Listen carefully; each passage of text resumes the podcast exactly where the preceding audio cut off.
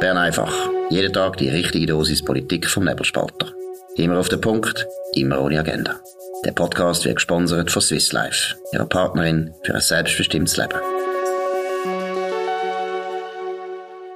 Das ist die Ausgabe vom 31. Oktober 2022. Dominik Feusi und Markus Somm. Ja, die SP, eine Partei, die auch schon bessere Zeiten erlebt hat, vor allem in den Medien, hat ihren Parteitag in Basel. Was sind die wichtigsten Einzelheiten, Dominik? Ja, es sind 900 Leute hier, 400 ähm, davon Delegierte. Man hat am Sonntag einem EU-Papier zugestimmt. Das fordert zuerst Stabilisieren der Beziehungen zur EU dann assoziieren, nach Rahmenabkommen 2.0. Das steht so nicht drin, aber es ist so. Und dann die dritte Stufe ist dann der Beitritt, ein Aufbruch in ein soziales und demokratisches Europa. Das Interessante dabei ist, dass das Papier eigentlich bei einem guten Viertel von den Delegierten durchgefallen ist. 293 äh, sind dafür gewesen, 84 Stimmen dagegen, 20 Enthaltungen. Und man kann feststellen, das hat man zwar nie können lesen, aber wir machen es jetzt, äh, die Partei ist in der EU-Frage gespalten wie eh und je. Ähm, man will äh, ein etwas machen. Man hat unterstrichen das Ziel, wo ja im Parteiprogramm drin ist, vom EU-Beitritt. Aber eigentlich äh, ist der Widerstand immer noch gleich groß. Das beruhigt mich natürlich, also ein bisschen kritischer Geist. Gut, ich muss sagen, eh und je gespalten. Nein, ich finde, in der EU-Frage sind sie eigentlich lang gar nicht gespalten gewesen, oder offiziell. Sie okay, das stimmt, ja. Hat sich eigentlich erst beim Rahmenabkommen plötzlich gezeigt, dass Gewerkschaften äh, Widerstand leistet und die haben natürlich schon vorher Bedenken gehabt, aber sie haben natürlich das nie müssen öffentlich sagen, weil es nie um die Wurst gegangen ist, weil man immer gewusst hat, ja, der EU-Beitritt kommt sowieso nicht. Das ist so eine Art von Evangelium, wo man gewusst hat, man muss sich eigentlich nicht daran halten, oder? Weil man gewusst hat, Gott tut das sowieso nicht durchsetzen und von dem her ist es natürlich bequem gewesen. Aber ich würde auch das betonen, was du gesagt hast, ein Viertel ist doch recht viel, oder? Mit den Enthaltungen ist es eben praktisch 800 Leute haben jetzt das das Europapapier nicht gut gefunden. Und das ist auch bitter für den Cedric Wermuth, weil der Cedric Wermuth ja seit das Rahmenabkommen gescheitert ist, unglaublich krampfhaft versucht, die EU wieder als das Thema von der SP zu lancieren, dass sie die einzigen sind, die da Euro viel sagen und wirklich auf den Beitritt hinarbeiten. Und da muss ich sagen, wenn da immer noch 100 Leute nicht überzeugt sind von dem, ist eigentlich ein schlechtes Ergebnis. Ich habe ihn heute Morgen noch gefragt, wie, das, äh, wie er das sieht, und er hat mir dann geantwortet, aber allerdings nur schriftlich. Er hat ja in seinem Einführungsvotum darauf hingewiesen, dass es Widersprüche gäbe und man müsse da pragmatisch vorgehen und müsse äh, offen sein und die Widersprüche ansprechen und das hat jetzt äh, der SP gemacht. Gut, es ist natürlich eben, die SP probiert jetzt einfach vor der Wahl das Thema natürlich abzukochen. Das ist ganz ja, wichtig. Die, ja, und es ist eben schon wichtig. Ich glaube, ein ganz ein grosser Teil von den neuen SP-Wähler, die in den 90er und 0er Jahren dazugekommen sind, das sind alles Leute gewesen, die die SP unterstützt haben wegen der EU-Politik. Das hat denen gefallen. Das ist, das ist wichtig gewesen. Man hat es ja gesehen beim Rahmenabkommen, oder? Wie das vielen Leuten in der, e, in der SP wirklich veto hat, dass da Gewerkschaften sich durchgesetzt haben. Und äh, ich glaube, die SP hat auch Leute verloren an GLP wegen dem, das ist ganz klar. Und jetzt wird man eigentlich wieder die bessere GLP sein und sich da wieder äh, mehr ins bessere Licht rücken. Aber was ich auch noch interessant gefunden habe, ist einfach so die Berichterstattung in den Medien man hat ein bisschen das Gefühl, die Journalisten sind jetzt langsam selber verschrocken, dass die SP wirklich Mühe hat, dass es könnte passieren, dass sie die Wahlen nochmal einig verlieren und dass sie sogar vielleicht so viel verlieren, dass die FDP nachher Nummer zwei ist. Aus meiner Sicht wäre das ganz wichtig. Das muss eigentlich das Ziel sein von der FDP, weil dann eigentlich die Vierervertretung von den zwei bürgerlichen Parteien, SVP und FDP, ist dann eigentlich indiskutabel. Es ist dann wie klar, wenn eine Partei muss den zweiten Sitz abgeben, dann ist das Nummer drei und das wäre dann die SP. Also von dem her ist es klar, die SP ist in einer schwierigen Position und jetzt muss ich sagen, die, alle Journalisten tun jetzt wirklich wieder so ein bisschen Nothelfer, Nothelfer spielen und dann das als einen sehr grossen Erfolg einstellen, der Parteitag und die SP kommt wieder. Ich weiss nicht, was dein Eindruck ist. Ja, das ist schon ein bisschen so gewesen, Samstag, Sonntag, auch in den sozialen Medien. Also die, die Partei kann eine Show abziehen und, und es wird dann einfach nicht auf, auf Finger geklopft, oder? Vielleicht noch interessant, das neue Motto, auch so ein bisschen, man will mit dem auch in den Wahlkampf ziehen nächstes Jahr, ist so ein bisschen, wir sind die Partei, die Partei ergreift. Also man hat das alte Motto, ähm, für wenige, äh, für alle statt für wenige, das hat man nicht mehr gehört. Jetzt sind wir wirklich, wir, wir ergreifen Partei für euch, für eine soziale Schweiz, für unseren Planeten. Das heißt auch in der Medienmitteilung.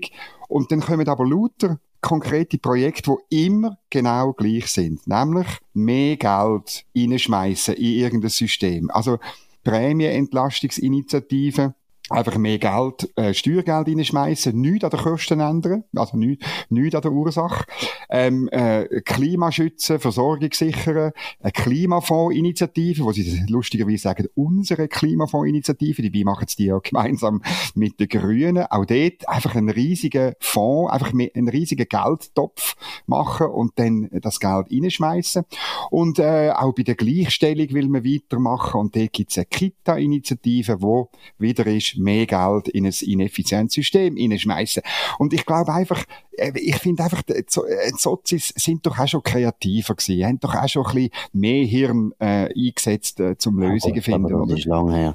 Da haben wir im 19. Jahrhundert gesucht. Nein. Nein, das ist also schon lange her. Nein, also das ist eigentlich seit Bodemal, Leder Gerber und so weiter, ist da eigentlich ein intellektueller Niedergang im Begriff. Also da, äh, da glaube ich jetzt, also das bin ich jetzt nicht so überrascht, aber was ich finde, Dominik, ich muss ehrlich sagen, es ist eine totale Kapitulation. Der neue Slogan, der ist jetzt von einer Banalität, also man kann gar nicht mehr sagen, was, wie banal das ist. Ich meine, was ist denn der Witz von einer Partei? Ja, klar. Partei ist immer, äh, tut immer Partei ergreifen. Es ist wirklich, wenn man würde, äh, sie könnten ganz gut mit Plakat antreten, wir sind eine Partei. Ah, gut, endlich, endlich haben wir mal eine Partei, die wir wählen können. Nein, ich meine, das ist ja der absolute, Niedergang, oder? Also, meine, was, die haben gar nichts mehr zu sagen. Ich meine, beim alten Slogan, hast du wenigstens noch das alte Ziel von sozialer Ungleichheit bekämpfen, ist noch drin, oder? Statt für wenige, für alle. Jetzt ist es meiner Meinung nach auch ein, ein schlechter Slogan gewesen, weil er ist viel zu verkopft gewesen, also irgendwo mhm oder besser gesagt, nein, die Formulierung ist einfach nie gut gewesen. Er ist nicht verkopft gewesen, aber er ist nicht gut gewesen, weil die Formulierung ist zu anspruchsvoll gewesen, ist typisch gewesen für Akademiker. Und ist natürlich auch ein bisschen lächerlich gewesen, weil mittlerweile ja alle wissen, die SP ist Partei vom Links linken Bürgertum, von den mehr Besseren, von denen, wo es sehr gut geht. Das ist die obere Mittelschicht, wo die SP wählt und die SP äh, von der SP lebt. Und das ist nicht mehr, das ist nicht eine Partei, die sich für alle einsetzt. Nein, sie setzt sich wie die meisten Parteien für eine gewisse Klientel ein, aber sicher nicht mehr für alle. Aber jetzt, wir ergreifen Partei, da finde ich, also, das ist, das ist eine hure armselig. Also, weißt du, das ist gar nicht mehr. Und das Lustige finde ich, der Alan Cassidy, ein Kollege auch von uns, der in der Basel Zeitung war und jetzt bei der NZZ am Sonntag, der findet das noch irgendwie, also er schreibt es jetzt nicht gerade so, dass er sagt, es ist gut, aber man merkt, er findet, das ist nämlich ein Slogan, wo ein deutscher, ein deutscher Werber, der für die SPD geworben hat, für den Olaf Scholz, der Jahrhundertpolitiker, der eine Jahrhundertwahl gewonnen hat. Also ist auch lächerlich gewesen, die SPD hat ja fast, hat ja eigentlich, eigentlich auch verloren. Aber wie gesagt, der deutsche Werber hat jetzt den Slogan entworfen und ich meine, der ist eben, ich sag's nein, von einer Banalität sondergleichen. Ja, das ist so. Ich muss noch zwei Sachen, noch, die noch, mir noch aufgefallen sind, erwähnen. Der Alain Berset, grosse Rede am Samstag. Er redet darüber, dass ganz schlimm ist, dass Krankenkassenprämien äh, so gestiegen sind. Dabei ist er seit über zehn Jahren Gesundheitsminister. Die, Kutzbe musst du zuerst einmal haben. Und dann äh, hat er auch noch gesagt, wie schlimm das ist. Ähm, die Inflation führt äh, möglicherweise zu einem Anstieg von der Armut. Und man muss äh, natürlich nicht gesagt, dass insbesondere linke Politik und Gewerkschaften Gewerkschaften hätten sie ja noch eine lockere Geldpolitik von der Nationalbank wählen wo so schon zu Inflation führt. Und was er auch nicht gesagt ist, was er denn bei der Armutspolitik, wo auch in sein Departement äh, fällt, macht. Er tut nämlich dort Geld verteilen an linksgrüne NGOs, wo sich dann zu Kongress treffen und äh, mit einem Glas Weisswein in der Hand und einem Kanapé linksgrüne Positionspapier entwerfen. Also er macht wirklich in dem Bereich nichts, klagt aber alle anderen an. Das ist irgendwie wahnsinnig. Ja, es ist auch wahnsinnig, weil eben einer der wichtigen Treiber der Inflation sind ja die Energiepreise und die Energiepreise haben auch ein bisschen etwas zu tun mit der linksgrünen Energiepolitik. Zweitens hat die gleiche Partei ja gerade vor kurzem mit letzter Session auch noch beschlossen, dass man bei der AV noch viel grosszügiger äh, genau. tut, äh, ausgleichen nächstes Jahr und gleichzeitig auch bei der Krankenkassenprämie wird noch mehr Geld raus, rausrühren, wo die Inflation nochmal einmal anheizt. Ich meine, also ist also äh, ist also sagenhaft. Er hätte vielleicht gescheiter über seine Aussagen Fragen zur Impfung, zu, von der Pfizer-Impfung noch etwas gesagt, aber dass er das natürlich bei der SP am Parteitag nicht sagt, das, das ist logisch. Aber wie gesagt, ja. Und der Alain Berset ist auch ein Mann, und das müssen wir noch einen letzten Punkt machen, nämlich die JUSO Kanton Zürich haben sich furchtbar aufgeregt, weil 80 Prozent der Wortmeldungen von Männern gekommen ist. Das ist, Zitat, eine absolut beschämende, leider auch nicht überraschende Statistik. Feminismus ist kein Ziel, sondern ein andauernder Prozess, ein Prozess, der in der SP immer noch zu wenig Platz gefunden hat. Und was noch schlimmer ist, die Männer sind ziemlich sicher auch alle weiss und sie sind ziemlich sicher auch alle alt. Und ganz schlimm, das ist wirklich, die USO haben recht, gratulieren. Ja, ich finde, also auch ein positiver Vorschlag oder ein kreativer Vorschlag. Ich will wirklich jetzt einfach mal als SP den Männern verbieten, überhaupt in die Partei einzutreten. Ich glaube, das würde das Problem sofort lösen, dann haben sie nachher 100% Wortmeldungen von Frauen. Also, wenn die Partei sich selber will, die ganze Zeit abschaffen, müssen sie nur so weitermachen, weil irgendwo zeigt das ja auch, dass alle die Bemühungen, wo sie ja die ganze Zeit behaupten, sie sagen ja die absolut Führenden, dass die Bemühungen vielleicht nie zum Ziel führen, weil die einfach die falschen Rezepte bringen. Es ist viel bessere Rezept, ist einfach, dass der SP sagt, wir nehmen gar keine Männer mehr auf in die Partei und so ist das Problem gelöst. Wir würden das sehr begrüßen, wir fänden das noch gut. Wäre mal endlich eine bunte SP, aber äh, sie werden nicht auf uns hören. Gut, jetzt haben wir noch ein anderes Thema. Der Herr Knuti, Professor an der ETH Zürich, ist auf allen Kanälen, also der ist wirklich, ich glaube, er ist der größte und der wichtigste Wissenschaftler von unserem Land dass man den eigentlich alle zwei Tage muss man den hören, weil das ist wichtig, dass man wissen, wie es weitergeht mit dem Klima. Dominik, was ist dir da aufgefallen? Ja, drei Interviews in 24 oder 48 Stunden, das ist eine Leistung. Gratuliere, äh, Herr Knutti. Ich würde sagen, Nobelpreis ist in äh, Reichweite, Nobelpreis im äh, medialen Auftritt natürlich. Ja, also im NZZ am Sonntag äh, sagt der Gletscher sind ein Ding der Vergangenheit. Ähm, ja, und dann, das finde ich einfach, das tut mir einfach weh als Fan von der ETH, als Fan von Innovation, ähm, sagt er, viele Leute haben immer noch das Gefühl, man könne die Folgen von der Klimaerwärmung technisch irgendwie in den Griff bekommen aber die Natur ist stärker. Es ist wirklich, da muss ich sagen, das ist Kapitulation. Ähnlich tönt es im Blick heute Morgen. Aber das Allerbeste ist ein Interview in der Sonntagszeitung. Ähm, ganz weit hinten muss man allerdings sagen, dort äh, greift er zur Publikumsbeschimpfung. Und zwar schon im Titel, nämlich die Menschen sagen, Zitat, dumm, faul, egoistisch und kurzsichtig. Ähm, Zitat Ende, will sie nicht machen, was der Herr Professor Knutti äh, sagt. Das Interessante ist, das erscheint in einem Nachhaltigkeitsbund. Das ist faktisch eine Werbebeilage, wo aber außer Post und Gob niemand Werbung gemacht gemacht hat. Und es ist eingeklammert zwischen Wohntipps zu öko-schick Wohnen und Werbung für äh, Auto, Busreisen und Kreuzfahrten. Grossartig, das passt alles wunderbar zusammen wie die Faust aufs Auge. Ja gut, aber Kreuzfahrten, das finde ich, das ist ökologisch schon sinnvoll, weil es wird jetzt neu wieder eingeführt, dass man kann auf Galeeren Ferien, Ferien genau. machen und dann tut man selber rudern. Man wird auch auspeitscht, also je nachdem, wie viel das man da will, einfach, man hockt den ganzen Tag in der Galeere und der Reto Knutti dort vorne den Tag vorgehen und wir rudern über den Atlantik. Nein, der Herr Knutti macht mir aber ehrlich gesagt wirklich Freude. Er macht mir große Freude, weil ich finde, der Titel eben, wir sind alle dumm und egoistisch und faul, das zeigt eine Verzweiflung von dem Professor, wo doch sehr weit geht, oder? Also offensichtlich merkt er irgendwo, auch wenn er drei Interviews genau. 24 Stunden, es wird niemand auf den Knutti hören, obwohl der Knutti der gescheitste ist und der Knutti alles weiß. Nur er ist eigentlich wahrscheinlich noch stärker als die Natur. Er könnte vielleicht die Natur schon wieder richtig einrichten. Es ist Gott an der ETH und der heißt Reto Knutti. Ich bin dafür, dass wir dort eine neue Kirche gründen gegründet für den Herrn Knutti. Gut, jetzt haben wir noch ein anderes Thema, das auch mit der Kirche zu tun hat. Ethikkommission, auch ein völlig überflüssiges Gremium. 8000 Leute hocken dort drin, ist übertrieben, aber es ist eine unglaublich grosse Kommission, die Eidgenössische Ethikkommission. Unglaublich stark besetzt mit sehr vielen Deutschen, die uns belehren, wie wir sollen Politik machen in der Schweiz. Haben wir sehr gern. Wir gehen auch gerne auf Deutschland und belehren, wie sie sollen ihre ethischen Vorbehalte oder ihre ethischen Probleme lösen. Aber was, um was geht's da, Dominik? Ja, heute Morgen hat, ähm, das ist nur eine von mehreren Ethikkommissionen, die Eidgenössische Ethikkommission für die Biotechnologie im Außerhumanbereich. Das ist schon der Titel ist großartig. Die hat ähm, eine Medienkonferenz gemacht und über Klimawandel, Landwirtschaft und die Rolle der Biotechnologie informiert. Und äh, es, es ist einfach absurd. Also man fordert ähm, angesichts des Klimawandels muss dringend die landwirtschaftliche Produktion angepasst werden. Ich meine, wir haben jetzt gerade äh, mehrere Abstimmungen gehabt, einerseits über äh, Tierhaltung, aber auch, auch über Pflanzenproduktion. Ähm, äh, und sie kommen jetzt einfach weiter und sagen, ja, nein, wir müssen jetzt gleich das völlig auf den Kopf stellen, aber ich zitiere, neue gentechnische Verfahren wie CRISPR slash Cas, das sind so die Gen-Editing-Verfahren, ähm, das ist nicht das Richtige, weil die deutliche Mehrheit der EKAH schätzt die Chancen dieser Verfahren jedoch für zu gering ein, um im gegebenen engen Zeitraum wesentlich zur Anpassung beizutragen.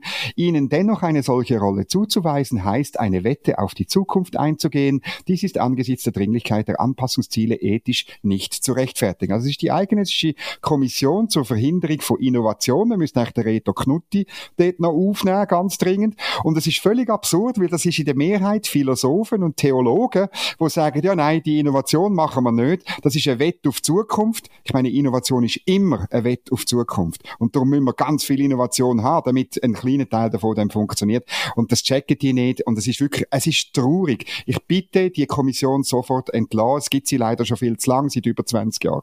Genau. Und der Präsident ist der Klaus Peter Rippe. Und er ja. ist Professor an der Pädagogischen Hochschule in Karlsruhe. Soviel ich weiß, ist Karlsruhe liegt nicht in der Schweiz. Also er muss dann auch mit dem Zug oder mit dem Flugzeug die ganze Zeit hier anrösseln, um uns zu belehren, dass die Ergebnisse von der direkten Demokratie, die wir Schweizer dummerweise haben, im Gegensatz zum grossen Deutschland, dass die Entscheide eigentlich birrenweich sind und dass der Herr Rippe sollte entscheiden, wie Innovation sich dort weiterentwickeln. Er ist für das Philosoph. Ich meine, man muss sich das wirklich auf der Zunge zeigen lassen, was da gesagt wird. Irgendwelche deutsche Philosophen und Theologen die uns belehren, wie man Forschung betreiben soll. Es sind alles keine Fachleute, es sind, es hat ein paar Naturwissenschaftler drin, ganz wenige, die äh, wahrscheinlich sich auch nicht getrauen, etwas zu sagen, weil die Deutschen reden so schnell, da getraut sich der Schweizer normalerweise nicht, sich überhaupt zu melden.